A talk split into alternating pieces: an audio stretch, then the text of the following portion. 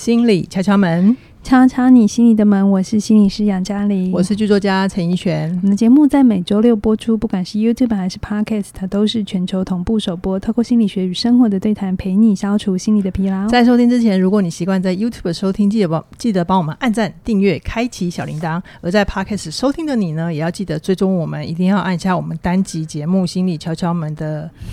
最终，然后给我们划一次划五颗星的评价，一天听一点频道也去加一下心理小学堂，对，心理敲敲门也加一下，心理小学堂也加一下，有声书评也加一下，谢谢。哦，我们有四个频道哈，对，并且把我们的连接分享出去，让更多人认识我们，就是你对我们最好的鼓励哦。是。嘉玲啊，我们最近看了一部剧，还意外的有趣，对不对？对，本来不抱任何期待，因为那个我看那个片名的时候，我有一种，哎，这个戏 T T A 会不会锁定的太小？哦、结果发现我就是他的 T A。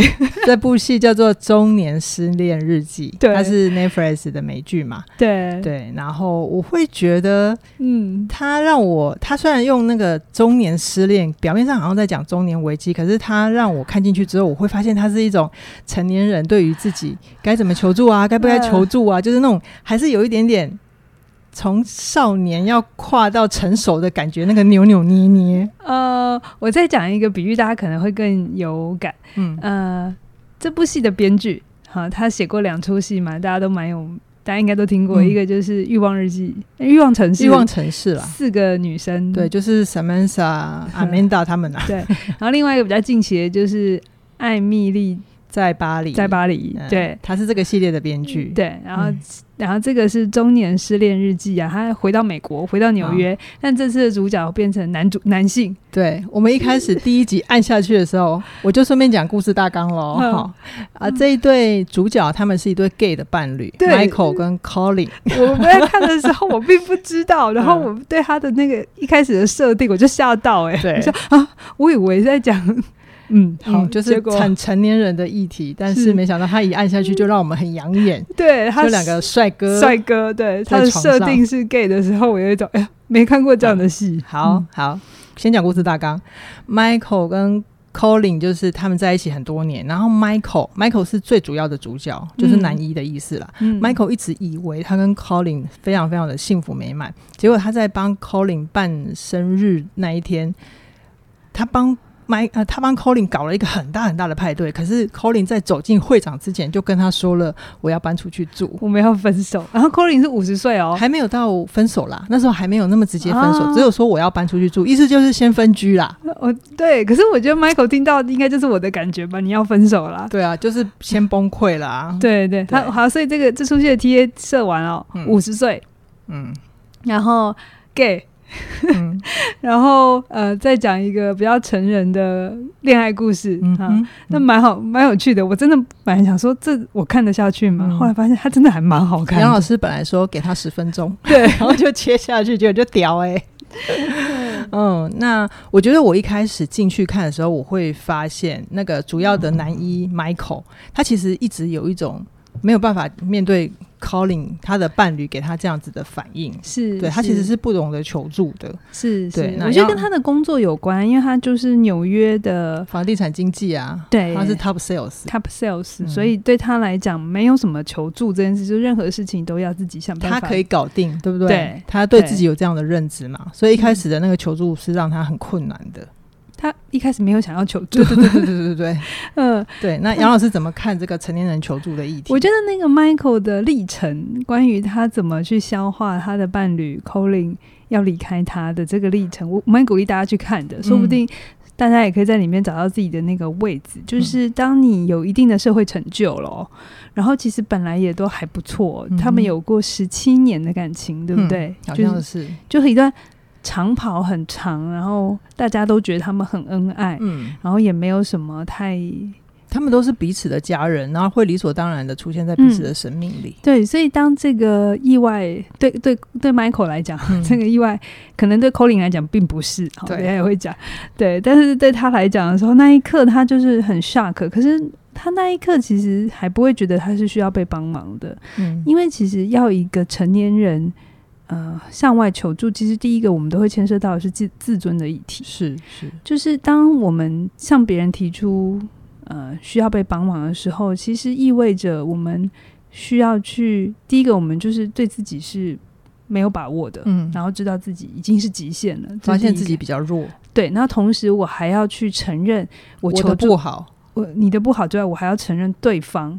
是好的，嗯，我从你身上可以得到我要的，所以你才能帮助我嘛，对不对？对啊，我才能求助嘛，所以他就会有一个你允许自己这个时候不 OK，然后你愿意觉得别人是可以在这里帮你的，嗯，这需要蛮强的、蛮好的自尊，才能够好的交情。对，否则不然不然会很困难。嗯，觉得自己需要求助，我们最多时候就会是像 Michael 这个案例的话，他没有想要求助，所以他最直觉的想法就是他要先去找找加害人，对，或是找凶手。你那个外面的小三是谁？对，他就是直觉觉得 Collin 外遇。对对对，因为他这样不用求助嘛，他就只需要去证明是对方的错。嗯，那我就没有错嘛。找到一个加害人，他就变成被害者，他就被害者，或者是我就不用求助啦，因为这就是不是我的错，不是我的错。对，所以呃，Michael 这个，我先讲，我们现在讲的有点认真，可是其实在看的时候很好看，也很好笑。对对对对对，就是这个编剧真的蛮厉害的，他他把很多东西讲的很有深度，可是又很好笑哈。嗯，他会，他其实刚开始你看到他，他意识到这件事情，Colin 是认真的要跟他分手。嗯。的时候呢，他一开始就是先要去证明 Colin 在外面有有有有其他另外的男人，嗯，对对对，结果发现没有。那没有之后呢，他就试着转移自己的注意力，他就是想说，那他要重回这个。动物市场，对动物市场，然后去印证自己的价值。虽然已经五十岁了，对对，对，他还是有行情的。对，他就重新回到那个交友圈这样子。然后他也，因为他就是财力也不错，长得也不错啊。我觉得这编剧就故意让他还不错这样子，所以他也还是不缺伴。如果他要的时候，可是，在过程又遇到很多很多的挫折，包含着新时代的玩法跟他不一样了。对，然后也包含着呃，他他。就是当对方是个很好的人的时候，可是他却自己没有准备好。就是那个过程，他才发现他一直很希望透过转移注意力，再找到一个人，然后让自己好起来。这件事情是没有用的。嗯嗯，好，这是是不是也幻又幻灭了一次？又幻灭了一次。对，没有小三，然后换床伴也没有用。对，然后他发现他其实一直很生气。然后对自己很生气，然后对很多生活的事情都不满意。他觉得生气可以处罚到另外一半的 Colin 这样子，可是其实没有，嗯，就是 Colin 还是好好的，或是他终于意识到，他透过做这些事情，其实其实他只是生自己的气，他并没有办法如他所愿的惩罚到另外一半。对啊，而且他很矛盾的是。我不知道 Colin 他当时是不是真的要跟他分手了，就是总之是 Colin 去安排了伴侣智商嘛。嗯，那 Michael 也就是态度很开放，然后他也跟 Colin 一起去看了那个伴侣智商师。可是他，可是 Michael 他很吊诡的，就是他看到智商师之后，他又展现出自己很好的那一面，他也没有把他的愤怒表现出来嘛，对不对？这其实到这边就会，我觉得他很承认。因为你说一个两个社经地位这么好的人，嗯，然后来到一个咨商师面前，然后突然就要说自己在关系里的不满足啊，或者是真实的想法出来，是有难度的。有困难。嗯。所以我觉得 Michael 那个角色，其实我为什么喜欢他，就是他就真的呈现出一个成人他过度社会化之后会怎样，就是嗯。他很知道这时候应该讲什么，他很知道他要大方的接受说他的伴侣说我已经约好那个婚姻治疗哦，伴侣治疗，嗯、然后他要说好，然后我们要一起去试一试。他也没有像个小朋友，就是我才不要让你去，不要跟你去，这是你的问题。这样，嗯嗯、这就还蛮年轻的反应。对，他知道这样自己太幼稚了，对，他要表现出成熟的样子。可是你又看到他其实并没有那么成熟，嗯、他一直在撑那个。在智商师面前的样子，而且他还在智商师面前买了礼物要送给 Colin，对，或者是他也是在他的伴侣面前称一种，我愿意给你自由，然后我我很 OK，你为什么不跟我谈？嗯，或者是呃，他的伴侣有需求，那就是我成全你，他就是很努力的想要呈现一个成熟的样子，嗯、可是其实他没有。嗯嗯、那我觉得这个东西很多时候就很像我们。有时候在外面的呈现，嗯，有有一点历练的人就会知道，你不能那么一比一的，嗯嗯，就所有你的一切都呈现出来啊。当然，他里面有有安排他的好朋友了，对，另外一个房东朋友，他身边一直都有好朋友，所以他的那个比较私领域那一面都可以出来，还是可以呈现。可是我很鼓励大家去看那个 Co 呃 Michael 那个角色，嗯，会不会很像你有的时候在现实世界里，你觉得？这此刻应该要变成怎样，或者是你你你对于一个理想的状态，你有一个想象，嗯，然后你想要扮演好那个优雅的你，那个成熟的你。我可不可以直接说，其实 Michael 那时候一开始的那个排斥跟抗拒，是一种他对于面对社会的呃面具人格啊？可以这么说啦，嗯，因为他有一些他社会性的需要嘛。嗯，他以往处理事情的方法，哦，啊，那整出戏八集一。一集三十分钟，很快就看完了，就四个小时的电影而已。嗯、你可以看到那个过程里，他怎么意识到自己用这个旧的方法不行了？对，他已经真的走到底都行不通了。然后他一一点一点一点的把他的面具放下来，放下来。然后你知道那个编剧有多好笑吗？他就是最后，哎、欸，不是到最后啊，就是他，我很喜欢里面有个桥段，就是因为 Michael 前面就一直在跟嘛。然后他一直让只让外界看到他的面具人格嘛，嗯、结果编剧就安排了一场呃在同志夜店里面的戏，嗯，然后就是要把 Michael 的那个人格面具撕开来，嗯，你知道他发生了什么事吗？这边会稍微爆雷一下哦，就是 Michael 他发现呃等大家都嗨完之后啊。原来那个台上表演的那个变装皇后，嗯，就其实大家都知道他是男生，然后但是他浓妆艳抹，然后戴假发，然后身身材身衣服穿的 bling bling 的，然后身材很妖娆这样子，嗯，结果他就认出来说：“靠，台上表演的那个人是我的婚姻智商师。”哎，就第一次，然后我们两个也都觉得嗨了。嗯、结果你知道，Michael 那时候就是那个面具还很重，他就不甘示弱的走上去，就跟他的就去去。认出他的伴侣智商师，就说：“哎、欸，你那一天说我们我跟 Colin 看见你是我们两个重新相爱的第一步，可是你知道吗？我们那天见完你之后，我们就分手了。你觉得他在刺激那个。”对，他在说，帮你知道是你没笑，对，他在我都去了，然后你说这好的开始，结果没有，他在调侃你，他在他在调侃他的智商师，嗯、然后那个其实那个智商师在那样的情境底下被认出来，他是有压力的，嗯，所以他第一趴是先吓一跳，但是他也没有要急着否认自己是智商师的身份，他就说很抱歉让你伤心了，可是 Michael，、嗯、我不是灵媒，我只是你的智商师，嗯，嗯，他意思是说不是我说了。的事情都会实现，是，而是这里面会有你的责任，是对，对。然后 Michael 还不放过人家哦，嗯、然后他还故意酸他说，或许你当那个变装皇后会比你智商是会比你当智商师来得好。嗯、结果这时候智商师的专业被挑战了，他就拉下脸，嗯，他就已经不想再跟他。假装那个表面的和善啊，然后他就说不想谈，结果 Michael 还不放哦，他还咬着我，他说：“哇，来来来！”所以你在这里头其实可以看到 Michael 更真实的人，他一直有攻击性，他没有发泄出去。他的攻击性其实一直都有，可是这个东西是他自己在他的亲密关系里没发现，可是 Colin 发现了，对对，所以 Colin 没有办法承受，他就先离开嘛，他想要先拉开距离。好，我们回到那个。那个夜店的场景哦，嗯，Michael 还咬着那个智商师，然后他还继续调侃说：“哇，你对前个案的态度好专业哦。”然后我就觉得真的很贱。然后这时候智商师就真的。他妈的不管了，智商师就反击了。智商师说：“我现在不是你的智商师，我他妈的想对你说什么都可以。你知道你上次在智商室里面发生什么事吗？你只听到你自己是你自己的声音，都是你爱抱怨的声音，整个房间都是你的声音，你甚至不让你的爱人说话，这就是你们关系里面真正的问题。”嗯，然后 Michael 这个时候脸就 绿了，因为没有人 敢这么直接的跟他说问题在哪里。而且我看那一幕的时候，Michael 真的有被刺到了，他他自己有伤心。然后后来。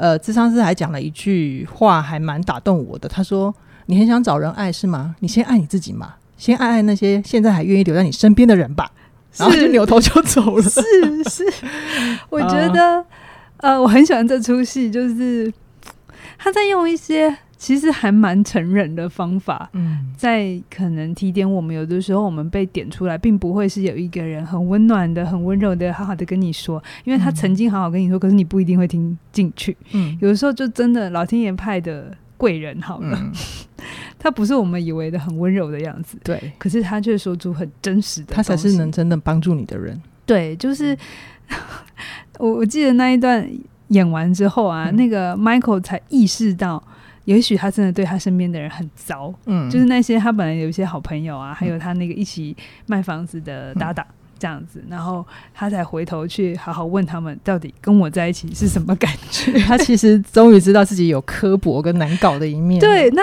我其实觉得他他当然是用一种很诙谐的方法在演啦，哈。可是其实他也是一个很好的提醒，会不会其实我们经常一直都很多的理所当然？嗯哼，在我们身边这些其实一直对我们好的人，嗯，他并不是觉得你很好，他只是。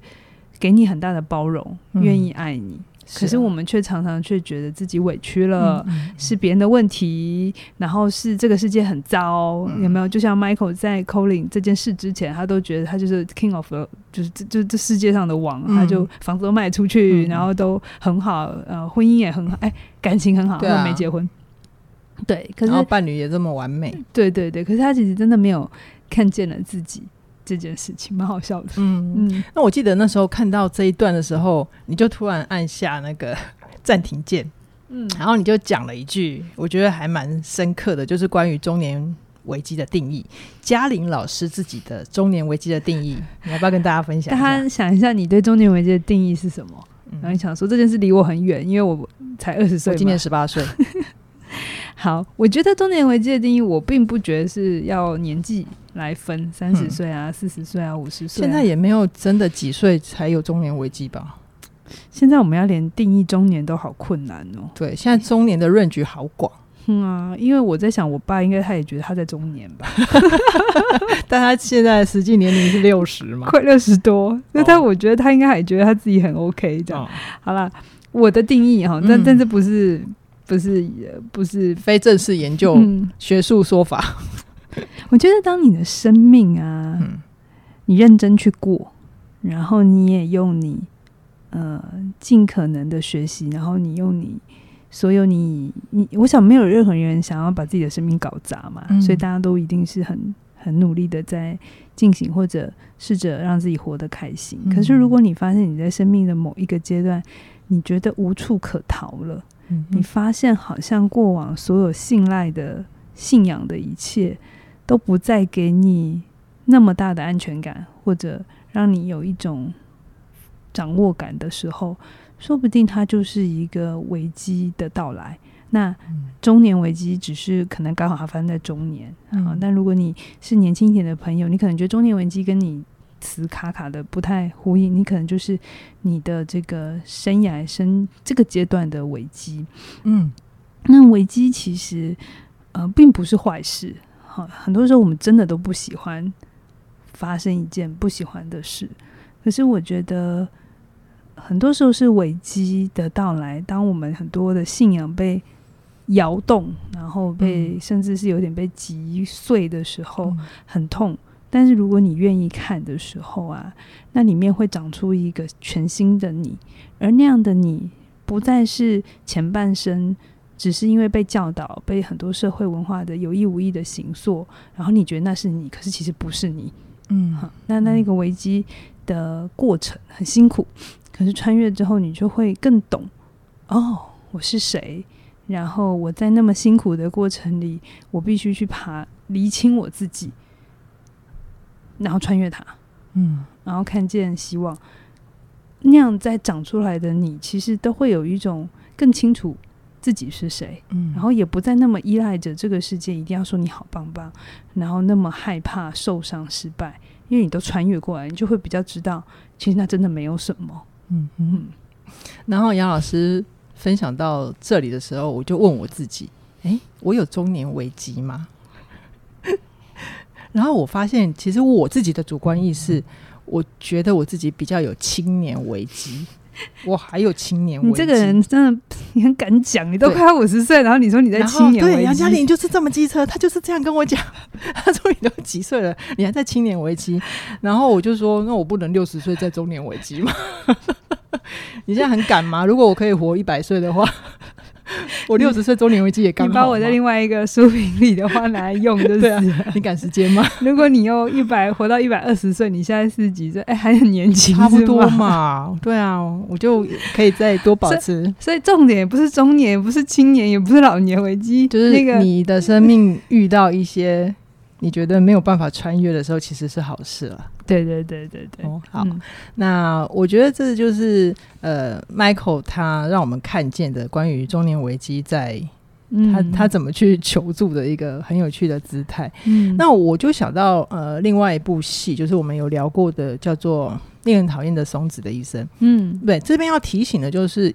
当然也不是说，如果你真的很愿意跟旁边的人求助，就可以一直去求助。因为，呃，有时候如果对方就他只是你的朋友或者是你的同事的话，他没有一些智商师或者是助人工作的专业能力的话，你一直求助，其实有时候会是在消耗你自己的人际资源。嗯、是是，还是要找到对的人啊。嗯嗯，对，所以我们会比较 prefer 就是会去找专业的人求助，然后去。养成一个固定的关系，我想这个我们在敲门里面也聊过很多集，嗯、哦，这会是帮助自己做一个建立关系很好的媒介。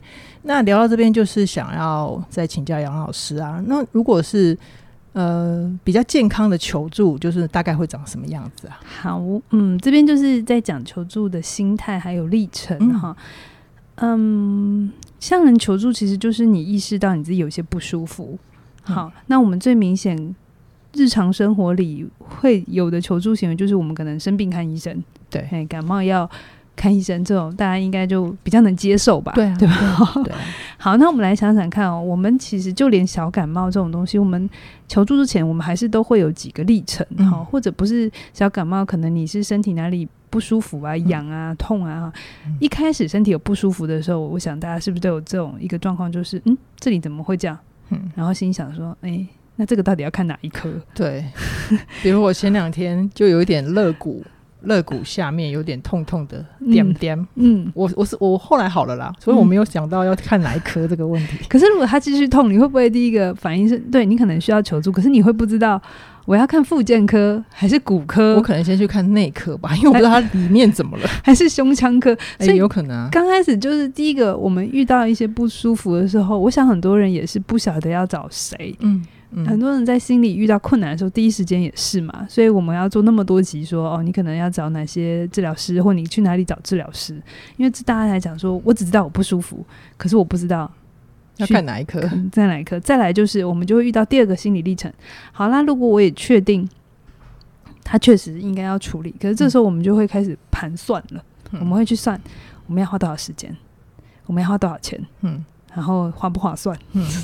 有没有时间去？有没有时间去嘛？对不对？那如果说他真的是很容易就可以的，比如说呃感冒药哈，因为现在台湾的健保是真的很 OK，、嗯、所以我们就可以诶、欸、小感冒 OK。可是如果说是那种比较需要到大医院的时候，我们就会开始想着划算嘛。好、嗯，那再来第三个就是我们会真的发现，哎、欸，不能再拖了。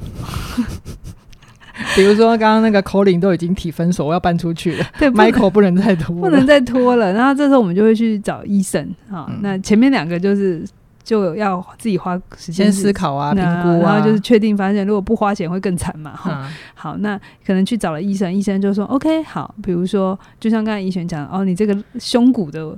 问题可能是你的姿势的问题，然后他可能帮你做完判断之后跟你说：“好，我先开肌肉松弛剂给你。可是接下来呢，你要每天每天做，要练核心哦，要做复健，好这样子。然后呢，这个时候呢，很多人就会说：啊，还要自己练哦，我来找你不是问题就会解决了？对，这其实是会。”我们在求助的一些历程，哈、嗯，所以一个比较好的状况就是，我们要知道，当我们有问题状况的时候，我们一定要有一个问题意识。要首先要有问题意识，才会知道。对对对对对，你可能自己要求助，先花一点力气想一下，就是我怎么了？嗯，哈，问题意识不等于你就是问题。对，好，问题意识就是你意识到现在这个状态是不 OK 的，嗯、呃，情况它不一定要很严重，或者是多么。嗯，我无法解决，就是你有发现你有一些不满意，或者是有一些小状况，你想让它更好。嗯，那这个时候，我觉得第一阶段你可以先上网查一下资料，嗯，或是问问你身边的人有没有遇过类似的经验，嗯、其实它都是一种求助。对对，就是让自己对这个问题有更多的讯息进来，然后会帮自己做一些初步的判断。然后第二个时候，你可以去算一下你可以负担的时间跟费用。是，嗯、呃，我从不鼓励你去承担你付不出来的医疗。嗯、哦，医疗这种东西。或者求助这种东西，永远是无止境的啊！嗯、你你你你各式各样的门派啊，或者是各式各样的方法，一定很多。对、嗯，所以你一定要先搞清楚你。在求助这件事情上，你愿意花多少时间？嗯，然后你大概的预算，你不能完全不花时间，却希望它好嘛？这就不合理了。对对对，这就是幻想，不合理的信念。对对对，你就可以还想说，嗯，我可不可以愿意先花一个上午时间，先去医院做一个比较完整的检查，我先确认问题在哪里？诶、嗯，欸，这就是一个你愿意为你的状态付出代价。对，然后这个东西是你目前可以的。然后到了第三个阶段。你就要像，就是真的要清楚，抱怨不等于求助，嗯，求医也不等于求助，嗯，就是你去了之后，你让别人真的要能帮你啊，你一定要第一个搞清楚你自己怎么，然后你要自己说清楚你怎么，你希望怎么被帮助，被帮助。因为我也常常遇到学生会来，就说老师，我在这里，我交给你了。然后市场交给我，然后嘞，什么什么？你现在对对在哪里？就像刚才那个 Michael 的治疗师说：“我是治疗师，不是灵媒。”嗯，大家会有这个幻想哦，嗯、就是觉得我求助，然后我把人送来就结案。其实没有，你要你要有一个很大的呃前提，就是正确的求助有百分之八十的力气是你要自己付出的。嗯。就是你虽然向外求助，但是你要知道那里面有你自己的责任。对，你不是只是，因为我觉得现在很多人吃药吃的很顺畅，所以就会觉得，哎、欸，医生你给我药吃完之后我就会好，嗯、所以他就很容易觉得这就是求助。那这就、嗯、可是其实没有，西医的逻辑，它仅顶多只是让你不那么不舒服，可是你的后面那些复原其实就是你自己自呃免疫系统变好了，你自己的体呃那个免呃体。要去调整生活习惯，自律神经变好了，哦、你自己好起来。嗯，对，所以很多时候，我觉得很多人会一把改变或者把自己调整好这件事想的太简单或太单薄，嗯，觉得他去几次就就没事，就 OK 了。然后去怎样，我的呃想要的就会发生。其实不是的，我们应该要去更认清楚，就是嗯，你现在有需要帮忙。那你有没有先花花力气？就是你自己怎么了？嗯，然后你先接住自己那个现在有需要被帮助、想要被照顾、想要被听懂，嗯嗯，然后跟自己的这个需要在一起。嗯，当你可以好好的跟自己这个需要在一起的时候，你就不会想要急着用一颗药或一两个物谈，然后就把它解决掉，因为你那不是真自己跟自己好好在一起，你是想要解决它，嗯，让它不要再烦你了。然后你让他不要再出现，赶快把它盖起来。对，然后你又可以回到你本来的状态。可是如果你本来的状态是 OK 的，嗯、你就不会有这个问题啊。嗯，所以有的时候是呃求助的整个历程，或是当我们生命遇到一些我们不喜欢发生的事情，它确实不舒服。嗯，可是它它也是一个机会，让我们有去检视。